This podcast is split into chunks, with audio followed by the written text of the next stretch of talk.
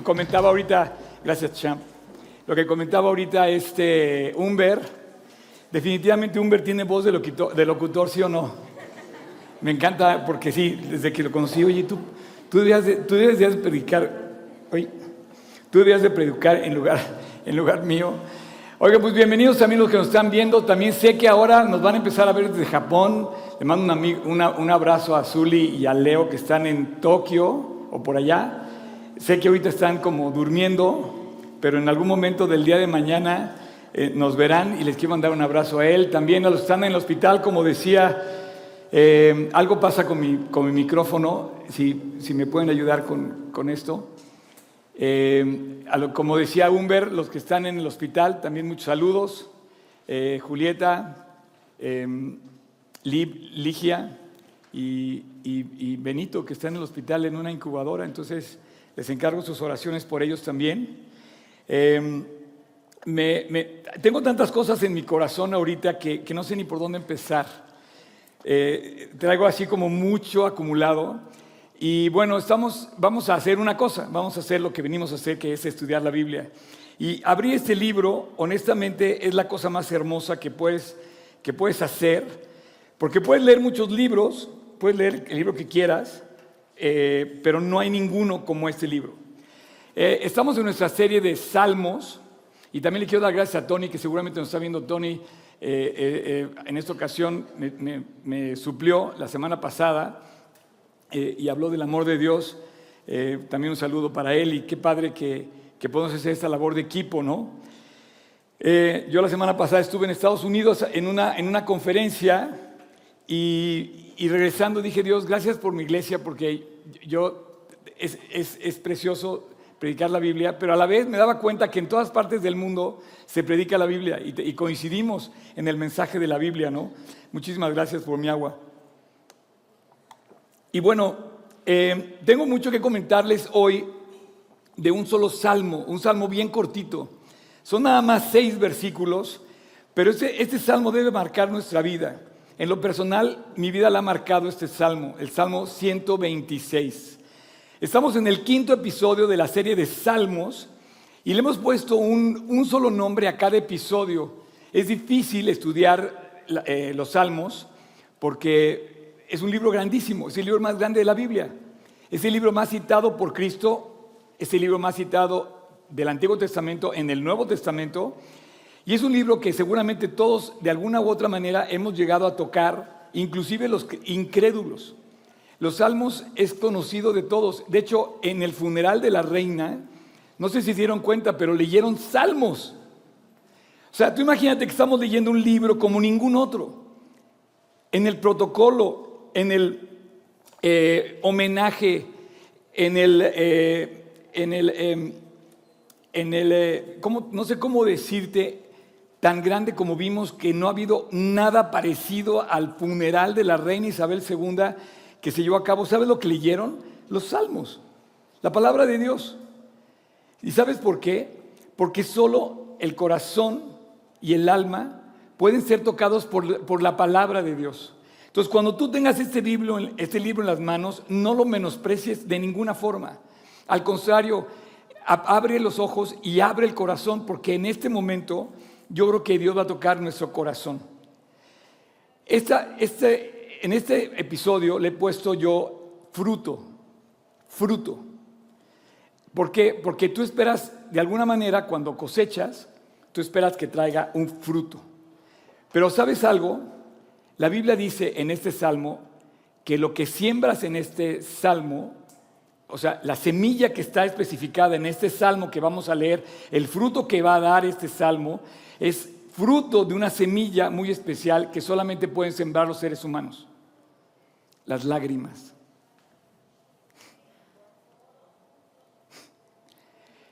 Quiero decirte que todos los mamíferos del mundo, todas las criaturas mamíferas, tienen eh, glándulas lagrimales. Pero solo el hombre es el único que puede llorar por una cuestión emocional. Dios nos puso lágrimas. Y yo te pregunto, ¿qué haces tú con tus lágrimas? Este salmo nos va a responder algo hermoso, nos va a traer fruto. Y quiero decirte que cuando tú siembres lágrimas, va a venir un gran, precioso, enorme fruto de Dios que dice, como no hay nada, he aquí yo hago cosa grande, dice el Salmo. He aquí yo hago cosa que nadie lo ha hecho nunca. Eso es lo que hago yo con tus lágrimas, dice Jesús.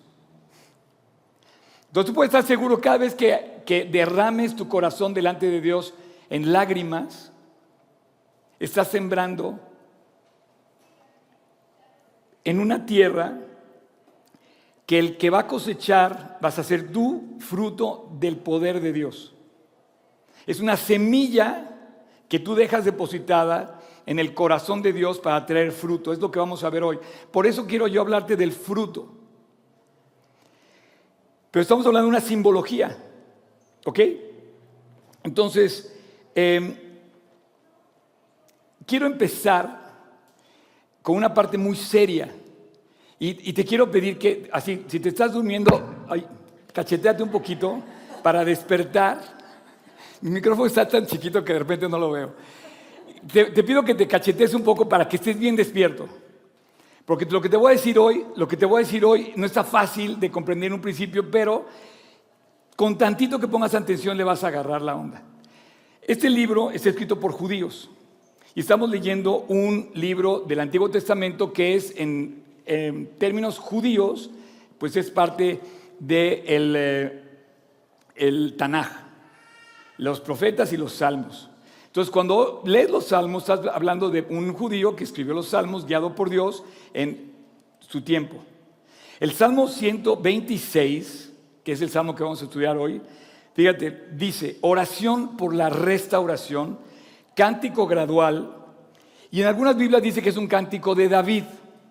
Esto es importante decir porque primero pues estamos viendo que los, salmos, hemos visto que los salmos están divididos en cinco grandes libros y que hay una parte del Salmo 120 al 134, 15 salmos que tienen ese título, cántico gradual o cántico de ascenso o Songs of Ascent en inglés, que cantaban todos los que subían a Jerusalén. Y si tú vas a Jerusalén, como estoy planeando ir este próximo 2023 en el mes de febrero, si alguien quiere ir puede checar mi página. Cuando lleguemos a Jerusalén vamos a tener que subir a Jerusalén y yo espero cantar este salmo antes de entrar a Jerusalén. ¿Ok? Cantar el Salmo 122 antes de entrar a Jerusalén. Son cánticos de ascenso, cánticos para llegar a Jerusalén y la gente cantaba esos salmos. Pero en este particular dice que es una oración por restauración. Te quiero decir, quiero comenzar con esta parte y lo quiero hacer rápido, pero, pero a la vez quiero que tú y yo profundicemos. Este libro está escrito y tiene un mensaje de restauración. Los, judíos han tenido que ser restaurados infinidad de veces. La ciudad de Jerusalén ha sido destruida más de 16 veces. Los judíos han estado en exilio. A ver, dígame cuántos han estado en exilio. Hemos oído el holocausto, hemos oído de que estuvieron en exilio en Egipto, hemos oído, que estuvo en, Babilonia, hemos oído que David estuvo en exilio cuando salió huyendo de Absalón. Entonces, cuando tú hablas de restauración, estás hablando, estás tocando las fibras más sensibles del pueblo de Israel que necesitan restauración. Y estás viendo un milagro, porque el pueblo de Israel hoy es un milagro. Y así te puedo decir que hay profecías cumplidas y profecías por cumplirse. Muchas de las profecías cumplidas por ejemplo, están perfectamente eh, eh, eh, identificadas, por ejemplo, en el Salmo 106, versículo 27, dice así, y humillar su pueblo entre las naciones y esparcirlos por la tierra. El pueblo de Israel ha sido esparcido por la tierra a lo largo de la historia. Vimos cómo el holocausto los hizo esparcir, vimos cómo en Egipto fueron esparcidos por la tierra, en Babilonia fueron esparcidos y fueron sacados de su pueblo. Y, hubo dos mil años en donde nadie había en Israel, había un pequeño remanente fiel que había quedado en el territorio de Israel. Y durante mucho tiempo hemos visto cómo las profecías se han cumplido en cuanto a el em, exilio de los judíos. Entonces, ciertas profecías hablan de que Israel iba a salir y bueno, evidentemente ya se han cumplido esas profecías. Un, uno de cada cuatro versículos de la Biblia, más o menos, una tercera parte, una cuarta parte, hablan de profecía. Muchas ya se cumplieron, como esta, que fueron exiliados, pero otras están por cumplirse. Hay eventos que, que aunque unos ya se cumplieron, otros se van a cumplir. Y dice, un día Dios va a reunir de nuevo al pueblo de Israel. Es un pensamiento impresionante. Cuando tú le dices a un judío, porque ellos sí sabes que se despiden, nos vemos en Jerusalén, el próximo año es en Jerusalén, todos anhelan ir a Jerusalén, todos desean ir a la santa ciudad. Y bueno, va a haber un momento en donde esto eh, se va a cumplir. Estoy, estoy este, sumamente emocionado. Eh, los judíos han lamentado por 3.500 años, fíjate bien, 3.500 años, no uno, no 30 años, no tres generaciones, no 35 generaciones, por 3.500 años han lamentado haber tenido que huir. Y hay una fiesta que ellos celebran, de hecho hoy, hoy empieza la fiesta del Rosh Hashanah malamente dicha Año Nuevo, porque Año Nuevo realmente debe comenzar en la Pascua. Pero hoy estamos, hoy y mañana eh, es la fiesta del Rosh Hashanah, el Año Nuevo, la fiesta de las trompetas. Pero hay una fiesta que se cumple por ahí de primavera, que es la primera fiesta, que es la primera fiesta del año judío, es la Pascua. ¿Y sabes lo que hacen los, judíos? Los judíos cantan en la fiesta el deseo de regresar a su tierra. Y toda la Pascua, toda la fiesta de la Pascua, se, con, una interacción sensorial porque intervienen alimentos, intervienen bebidas, intervienen canciones, intervienen los niños y todos hablan de el regreso de que Dios hizo eh, fabuloso de Egipto a la tierra de Israel. Pero va a haber un momento, habla de la Biblia que va a haber un momento en donde ya no se van a acordar de ese canto y que van a posponer esa tradición y ese pensamiento lo van a posponer por, un nuevo, por una nueva eh, propuesta que van a cantar de una gran cosa que va a ser Dios, que es traerlos a su tierra. Todos lo hacen para que no se olviden cómo Dios los hizo volver de la cautividad de Egipto. Y la Biblia dice que en el tiempo, en un tiempo futuro, en la profecía, los versículos tratan de cumplir, Habrá un cambio y dejarán de pensar y dejarán de cantar la Pascua por empezar a cantar algo que dice, por ejemplo, el profeta Jeremías. Fíjate bien lo que te voy a decir. Esto está increíble. Jeremías 16, 14, lo van a ver ustedes en la pantalla, yo lo voy a leer aquí. Dice Jeremías 16, 14, no obstante, he aquí vienen días, dice el Señor, en que no se dirá más, fíjate bien, vive Jehová, que hizo subir a los hijos de Israel de la tierra de Egipto. O sea, viene un día, dice Jehová, en donde ya no se va a recordar la Pascua, por así decirlo. Por 3.500 años lo estuvimos diciendo. ¿Qué estuvimos diciendo? Vive Jehová que hizo subir a los hijos de Israel de la tierra de Egipto. Sino, versículo 15, van a decir, vive Jehová que hizo subir a los hijos de Israel de la tierra del norte y de todas las tierras a donde los había arrojado, y los volveré a su tierra, la cual le di a sus padres. Esto se está cumpliendo ante nuestros ojos. Digo, podía hablar ahorita de tantas cosas que están aconteciendo. Eh, esta semana vi, tuve mi, sesión de acontecer, por favor véanla en mi canal de Oscar Sotre, estamos, están pasando muchísimas cosas. Eh, de hecho, Jeremías confirma este llamado en el versículo 7 y 8 del capítulo 23 también. Vamos, denle vuelta a su, Biblia y váyanse al capítulo 23 de Jeremías y escucha bien lo que dice. Lo, lo aclaro un poquito más, casi casi con las mismas palabras. Por tanto, he aquí, vienen días, dice el Señor, en que no dirán más, vive Jehová que hizo subir a los hijos de Israel de la tierra de Egipto. Prácticamente las mismas palabras del, versículo, del capítulo 16 al capítulo 23. Vienen días en que ya no van a decir más, ya no van a recordar más lo que se cantaba en el Éxodo, ¿ok? Sino, vive Jehová, que hizo subir y trajo la descendencia de la casa de Israel de la tierra del norte y de todas las tierras a donde yo los había echado y habitarán en su tierra. 3.500 años de tradición cambiarán para siempre y ya no recordarán el, éxodo de, el éxodo de Egipto y en lugar de eso Dios contará una nueva historia, la historia que hizo subir a todas las naciones de todas las naciones los hizo regresar al pueblo de Israel, de los cuatro confines de la tierra. Hoy te voy a decir algo, de cada tres judíos en el mundo que existen, uno ya vive en Israel. Y dice la Biblia que todos van a regresar a Jerusalén, que todos van a regresar a Israel. La Biblia dice que todos un día llegarán. Eso también está en el profeta, eh, otra profecía, en el profeta Ezequiel 39, aquí dice, en Ezequiel 39, 28, y quiero citarla tal cual, por favor, y si la quieres subrayar, subrayale, dice, y sabrán, Ezequiel 39, 28, y sabrán, y sabrán, por favor, quiero que quede claro, todas las naciones van a saber qué clase de Dios es el Dios de la Biblia, y sabrán que yo soy su Dios. Cuando después de haberlos llevado en cautiverio entre las naciones, los reúna sobre su tierra, sin dejar ahí ninguno de ellos. O sea, todos van a estar de regreso en Israel, todos los judíos van a regresar de alguna manera a Israel. El profeta Miqueas dice algo parecido, dice, "De cierto se juntaré, te juntaré a todo, oh Jacob, y recogeré ciertamente el resto de Israel, los reuniré como ovejas de Bosra, como rebaño en medio de, de su aprisco y harán estruendo por la multitud de hombres."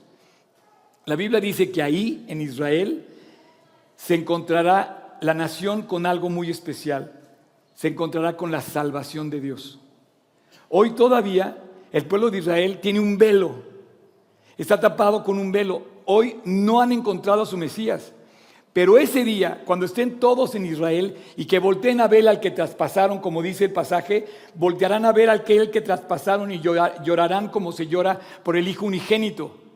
Y ese día va a traer Dios salvación al pueblo de Israel y va a cumplir su promesa.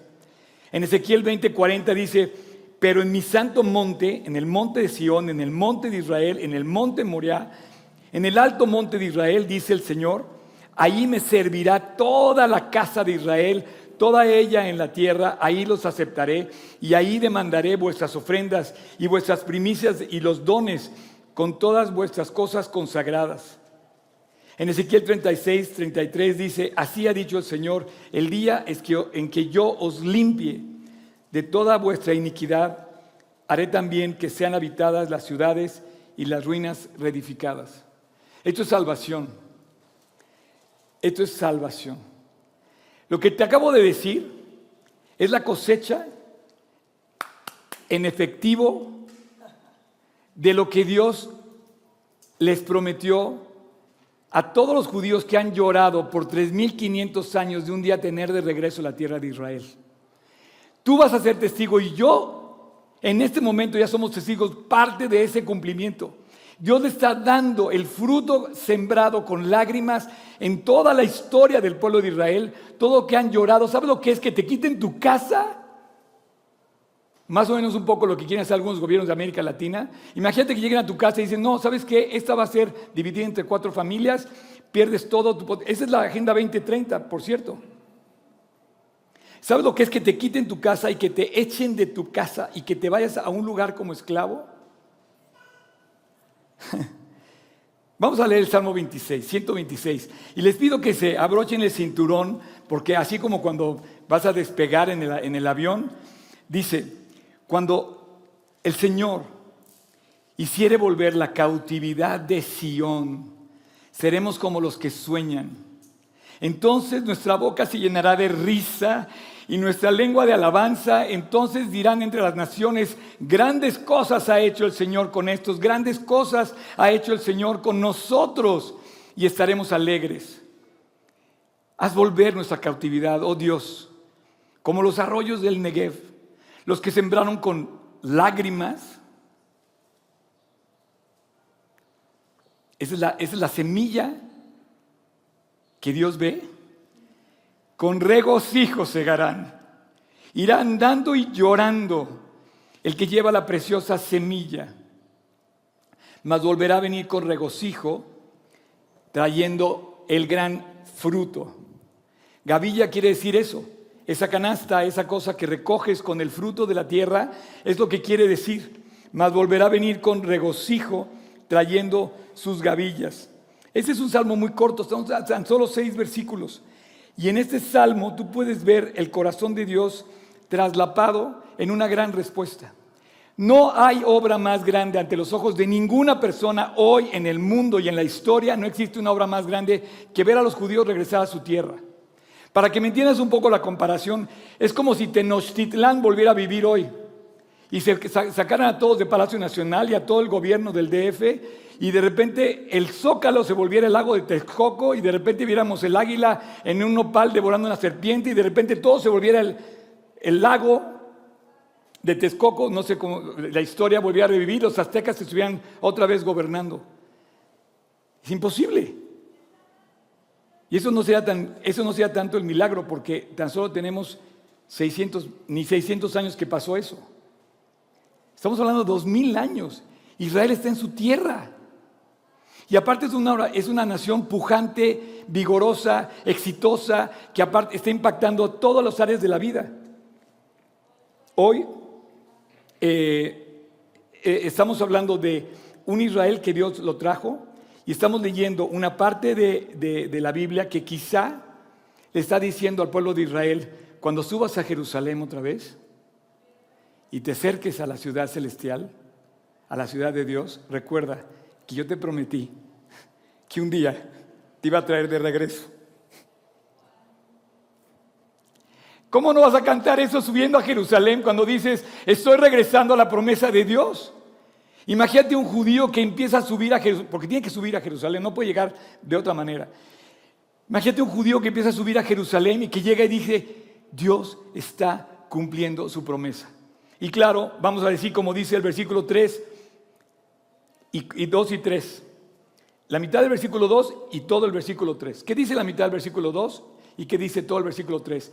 Lo dice dos veces con las mismas palabras. Grandes cosas ha hecho Dios con estos. ¿Somos testigos de las grandes cosas que ha hecho Dios con el pueblo judío? Sí. Y vuelve a decir el versículo 3, grandes cosas ha hecho Dios con nosotros, estaremos alegres. Así es que ahora voy a empezar ya a hablar de la parte que, yo quería contarte, que, es como mi experiencia. Cuando yo leí este salmo, yo desconocía esta historia. Cuando yo, llegué la primera vez a, a leer este salmo, me identifiqué inmediatamente con este salmo, pero yo no sabía de qué estaba hablando. Hoy te puedo decir que muchos piensan que es un salmo que se escribe después del exilio de Babilonia, o prácticamente después del exilio cuando regresa David de su, de su exilio que le provocó su hijo Absalón. Pero independientemente de eso, tú y yo tenemos algo en común con este salmo. Las lágrimas, la risa, los sueños y el dolor. Si tú lees estos salmos, te va, a llamar la atención cómo Dios identifica cuatro cosas que solo el hombre puede sentir en el alma. Dolor, lágrimas, soñar y reír. Cuando tú empiezas a ver esto, dices, oye, qué humano es Dios en su manera de exponerte esto. Seremos como los que sueñan, dice el versículo 1. Pareciera que estamos soñando, que estamos regresando al pueblo de Israel, por ejemplo, o pareciera que está cumpliendo Dios nuestros sueños. Y entonces se llenará nuestra boca de risa no es nada más que te rías. Dice que va a llenar, llenar tu boca de risa. O sea, no le quites nada a lo que está diciendo la Biblia. Y después que dice que serán como, como de risa, dice, lo vuelve a repetir, que además la lengua se va a llenar de alabanzas. Y al final te dice, en el versículo 5 y 6, te dice que las lágrimas te harán recoger un fruto con gran alegría. A ver, primera pregunta, ¿por qué lloramos los seres humanos? Eh, a mí me han visto ustedes llorar aquí y como dice mi amigo el Gorni, este, se lo voy a decir, dice el Gorni que yo lloro hasta cuando inauguran un Oxxo, ¿no? este, pero la verdad es que yo, yo soy una persona así, muy emocional. Esto es, esto es bueno y malo, ¿eh? No puedes dejar a tus emociones que controlen tu corazón. Tú no puedes dejar que tus emociones te controlen. Tú tienes que dejar que la palabra de Dios te controle. Tú no puedes llorar todo el día, ni puedes reír todo el día. Tú tienes que estar eh, en las manos de Dios. Pero Dios ve tus lágrimas. Y yo te pregunto, ¿por qué lloramos los seres humanos? ¿Cuál es la razón? Dice que todos los animales mamíferos de la tierra, les decía, tenemos lagrimales y la capacidad de derramar lágrimas. Pero los científicos han descubierto que los seres humanos somos las únicas criaturas que derraman lágrimas por razones emocionales. Llanto, llorar, es una experiencia exclusiva de los seres humanos. La ciencia no sabe por qué lloramos todavía. Voltaire, uno de los científicos, dijo que las lágrimas son el silencio que habla del dolor. Las lágrimas son un lenguaje universal de que estamos tristes, perdidos o rotos. Y así lo comunicamos. Cuando lloramos, estamos expresando una, una comunicación. Pero esas lágrimas, cuando tú la ves a la luz de la palabra, traen un fruto precioso. La Biblia tampoco dice por qué lloramos, pero la Biblia sí dice para qué lloramos. Yo te pregunto, ¿qué haces con tus lágrimas? Dios puede hacer una gran obra. La, gran, la, obra más grande de la obra más grande que hay en la historia, lo dijo inclusive Napoleón, ¿eh? Napoleón, estoy citando a Napoleón, dijo que nada más de ver lo que ha hecho Dios con el pueblo de Israel, él sabe que Dios, Napoleón sabía que Dios existe. Porque ver al pueblo de Israel que está en su tierra después de dos mil años y que además no se la pueden quitar por más que quieren. La semana pasada, esta semana está llevándose a cabo la reunión en la ONU. Si tú te metes a la página de la ONU, dice, la reunión más importante del mundo se está llevando a cabo en estos momentos. Vimos hablar a todos los grandes de, los países. Vimos al presidente Biden, vimos al primer ministro de aquí, vimos al rey de Jordania, vimos, al primer, vimos hasta Zelensky hablando en la ONU, vimos a nuestro canciller hablando en la ONU, proponiendo algo que no, que no le dieron ni, ni cuerda. este, Vimos, y vimos, por ejemplo, hablar al primer ministro de Israel, proponiendo la famosa Two-State Solution, que no tiene fuerza política el Señor porque el Señor va a dejar el puesto dentro de unos 20 días y, es un eh, gobierno transitorio. Pero lo que estamos viendo ahorita en la, ONU es de que le quieren quitar el lugar a Israel y no se lo pueden quitar. O sea, una de las cosas más grandes que esperaba Israel era eso, que le diera a Dios su tierra. Y entonces pues, podemos decir, seremos como los que sueñan. Imagínate, durante años, miles de años, ellos soñaron estar de regreso en su tierra. No se van a volver a ir. Aunque todavía faltan cosas que cumplirse en la tierra. Ahora tú y yo, ¿qué esperamos con nuestras lágrimas? Hay una oración en el versículo 4 muy interesante. Dice, haz volver nuestra cautividad, oh Dios, como los arroyos del Negev. Fíjense que no, me, puedo callar, pero les quiero contar a qué, a qué se refiere esa historia. Cuando dice esa oración y dice como los arroyos del Negev, pues tú lo lees y dices, ¿quién sabe qué está hablando eso? ¿No? Así me pasó a mí. ¿Qué es? Puedes poner el versículo 4. ¿Qué es el Negev? El Negev es un lugar en la tierra de Israel. Es un desierto. Dice, ¿cómo hay arroyos en el desierto? Y cuando dice, Señor, le pide en una oración, haz volver de nuestra cautividad como los arroyos en el desierto. Esto es una poesía que habla de una realidad hermosa en Israel. Tú imagínate que estás de regreso a tu tierra, pues obviamente tienes que volver a empezar de cero. Imagínate tu casa después de que te hacen abandonar tu casa por 70 años, cómo la encuentras y regresas a tu casa después de 70 años, vas a volver a empezar de cero. Tienes que empezar a limpiar, tienes que empezar a reconstruir. ¿Y qué vas a comer? No va a haber comida, no vas a poder ir a la tienda a comprar comida, tienes que empezar a reconstruir todo. Entonces cuando le pide Dios, saca, un fruto de donde no hay nada, le está diciendo Dios, ayúdanos a reconstruir. Estamos hablando de un salmo que habla de la restauración. Entonces tú y yo hemos empezado muchas veces de cero. Y sabes lo que cuesta empezar de cero. Y hemos hecho esa oración muchas veces desde el fondo de nuestro corazón. Señor, restauranos. Danos de donde no tenemos. Ayúdanos. Puede estar en un problema de salud, puede ser un problema económico, puede ser un problema laboral. Y le pides a Dios, Dios, tal cual como dice el versículo 4, haz volver de nuestra cautividad, oh Señor, como los arroyos del Negev. ¿Sabes qué son los arroyos del Negev? Son los famosos torrentes del desierto. Cuando, cuando, como está el desierto del Negev, está en las partes bajas del territorio de Israel, en las montañas altas donde hay inclusive nieve y donde llueve, de repente empieza a descender la lluvia en caudales. Y si tú has visto, puedes buscar en Google, no te lo traje, pero te dejo de tarea, pon torrentes en Israel. Y vas a ver cómo el desierto, así seco, de repente no solamente es un riachuelo que se abre, entra con tanta fuerza el agua que corres peligro de mantenerte ahí. Ese es un torrente en el desierto del Negev.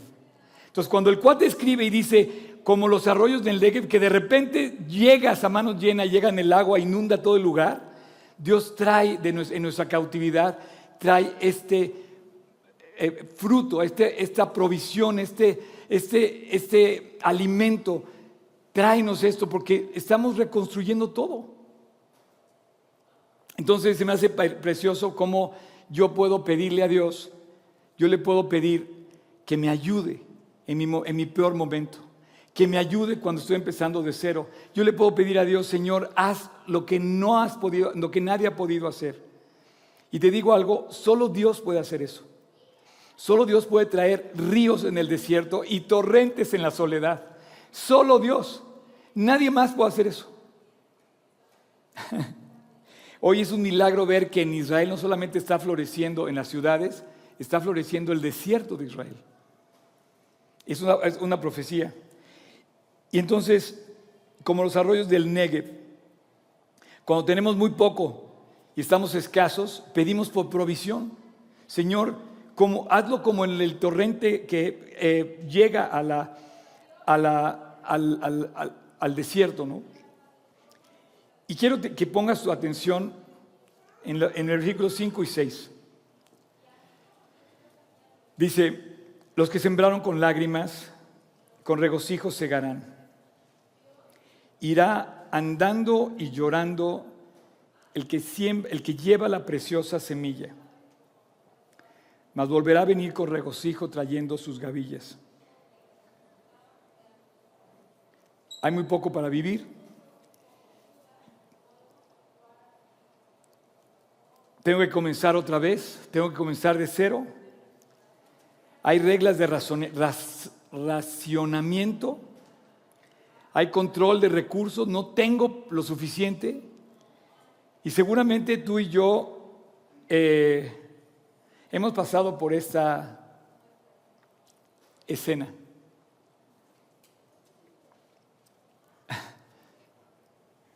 En donde tienes que ir a donde no quieres ir, te tienes que levantar y llorando dices Dios, tengo que ir a trabajar, tengo que ir a levantar el sustento, no sé cómo voy a pagar mis deudas, no sé cómo vas a hacer para responderme en mi enfermedad, no sé cómo voy a, salir adelante de esto. Y llorando, empiezas a sembrar y llorando empiezas a andar y te empiezas a enfilar para enfrentar lo que tienes que enfrentar. No sé ustedes, pero cuando yo leí por primera vez este salmo, yo me identifiqué con este salmo porque yo muchas veces me he tenido que levantar llorando a continuar con mis responsabilidades. Me han dado ganas de tirar todo, me han dado ganas de mandar a volar a todos, me han dado ganas de salir corriendo y Dios te dice, anda, sigue adelante, irás llorando, pero yo voy a traer fruto. ¿Sabes cuál es el único recurso de las lágrimas? La esperanza. Cuando te levantas y dices, voy a seguir adelante, es porque tienes esperanza que Dios te va a sacar adelante, que va a florecer un día, que va a traer fruto. Y cuando yo leí este pasaje por primera vez, estos fueron los versículos con los que me identifiqué y estoy seguro que tú te puedes estar identificando con estos versículos. Irás andando y llorando, llevando la preciosa semilla, pero volverás con regocijo trayendo su gavilla.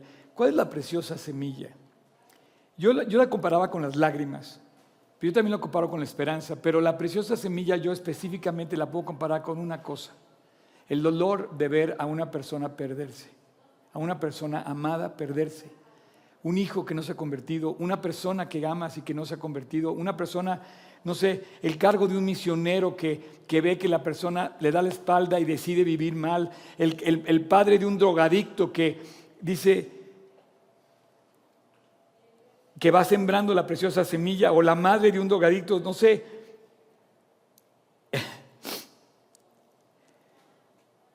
Y por supuesto que cuando ves la respuesta, eh, se llenan tus ojos de lágrimas y de regocijo. Fíjate que ahora que estuve en Dallas, me llevé una sorpresa preciosa y se las voy a, se las a confesar. Eh, iba con mi amigo mi partner, mi compañero de milicia, otro pastor que íbamos, eh, ustedes lo conocen, con el que hacemos el campamento, Oscar Pinzón, y de repente yo subí algo y se me ocurrió poner que estaba yo en un centro comercial, nada más para poner que estaba en el centro comercial, pero yo no dije estoy en Dallas. Y una persona que viene aquí, que fue al campamento y que está viviendo allá, que yo no sabía que estaba viviendo allá, me escribe, Oscar, ya vivimos en Dallas y me gustaría muchísimo poderte ver. Y nos atendieron de una manera increíble, yo la verdad no me lo esperaba. Eh, nos invitaron a comer un par de días, nos llevaron aquí, nos llevaron allá, hicieron... Y aunque yo iba como, como de trabajo con Oscar, pues compartimos con ellos, ¿no? Ambos somos amigos de estas personas. Un joven de 23 años y su madre. Ella es viuda, acaba de enviudar y se fueron a vivir allá. Y cuando nos despedimos después de dos días, el chico de 23 años nos detiene a Oscar y a mí y nos dice, nunca dejen de hacer lo que hacen. Ustedes marcaron mi vida para siempre.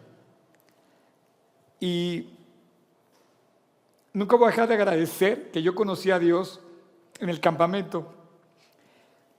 Pero estás hablando de un cuate que tiene 23 años, que se convirtió posiblemente a los 16.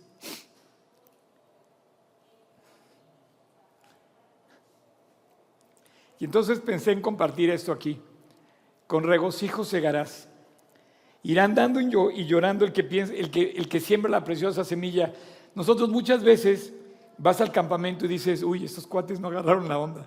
Algunos te dejan de hablar, no, no los vuelves a ver. Pero sin embargo hay otros que de repente dejan ver que sí hay fruto. Y la verdad hay fruto, hay fruto. Y este fruto es algo increíble. Por eso le titulé a esta, a esta plática. Está bien, ¿eh? gracias, no te preocupes. Ay, gracias. Te digo que yo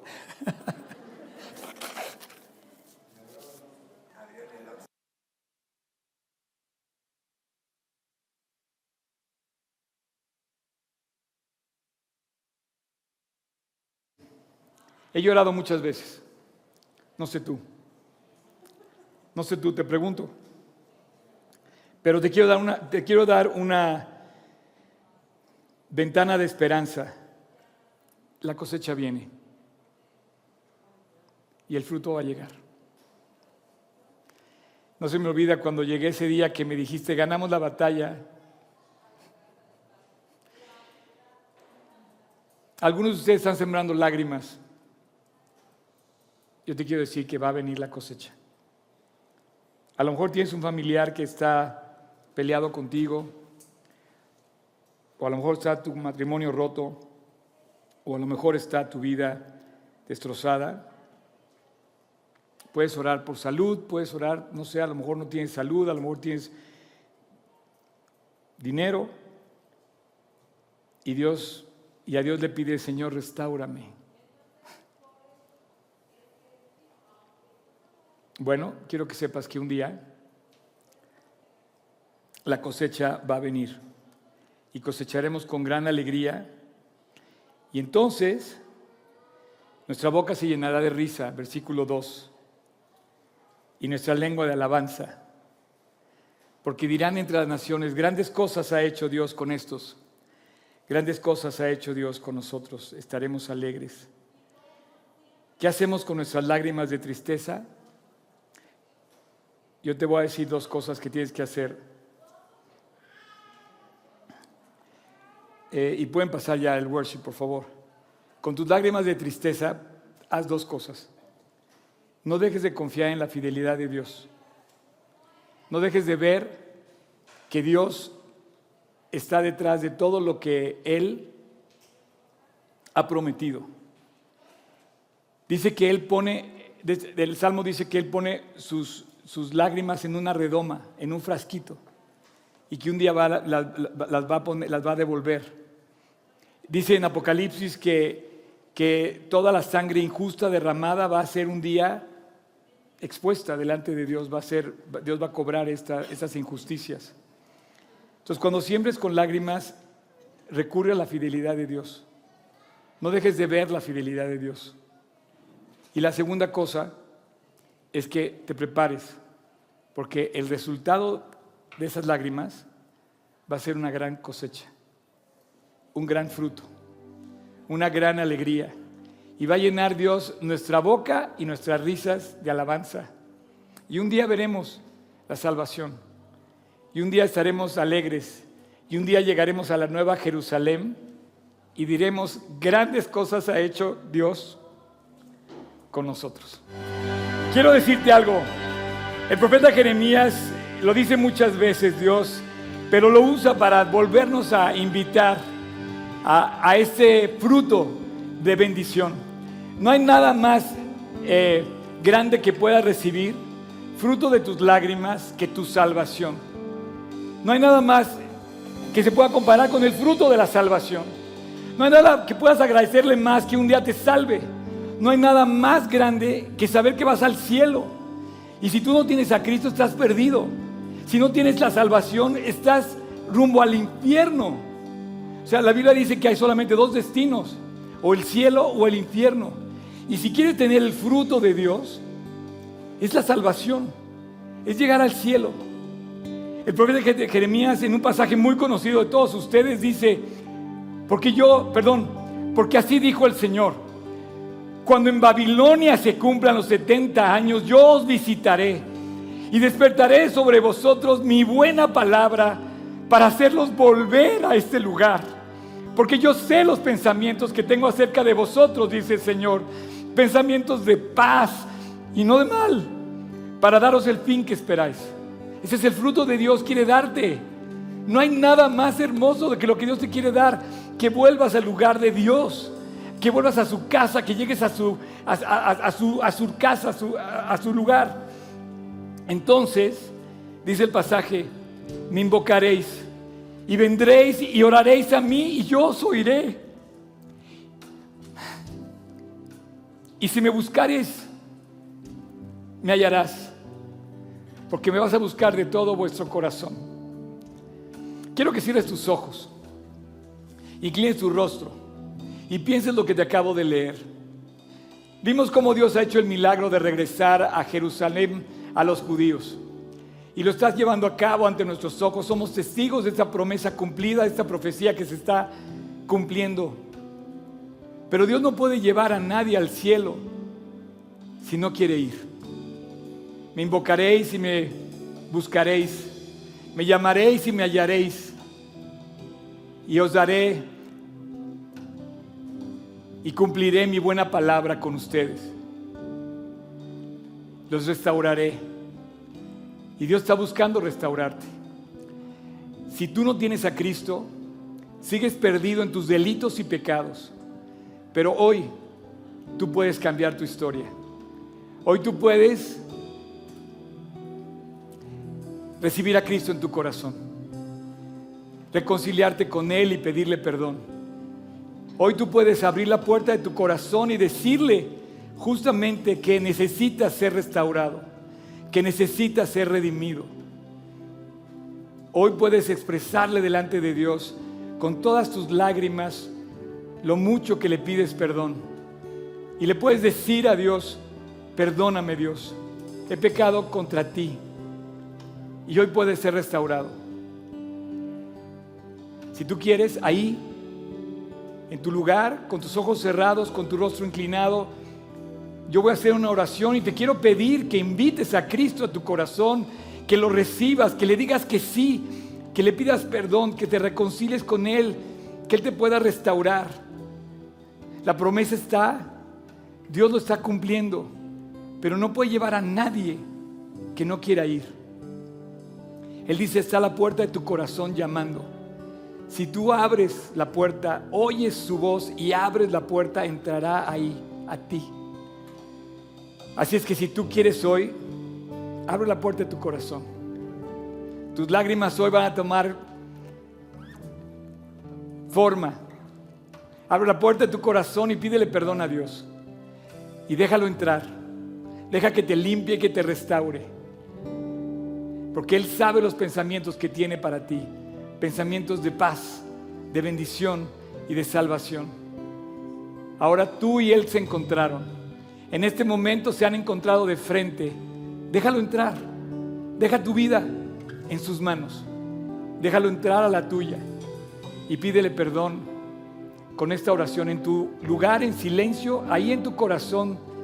Dile a Jesús, Señor, te necesito. Te pido perdón de mis pecados, inclusive los que no puedo recordar porque yo sé, Dios, que he pecado.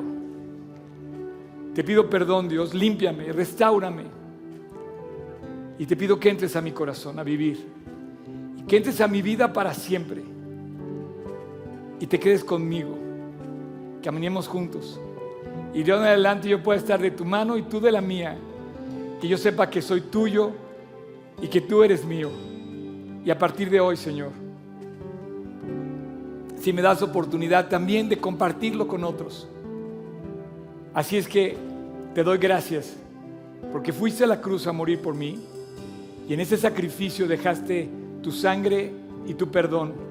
Y hoy lo recibo, lo recibo Jesús. Te invito a mi corazón, en tu precioso nombre en el nombre de Cristo Jesús. Amén.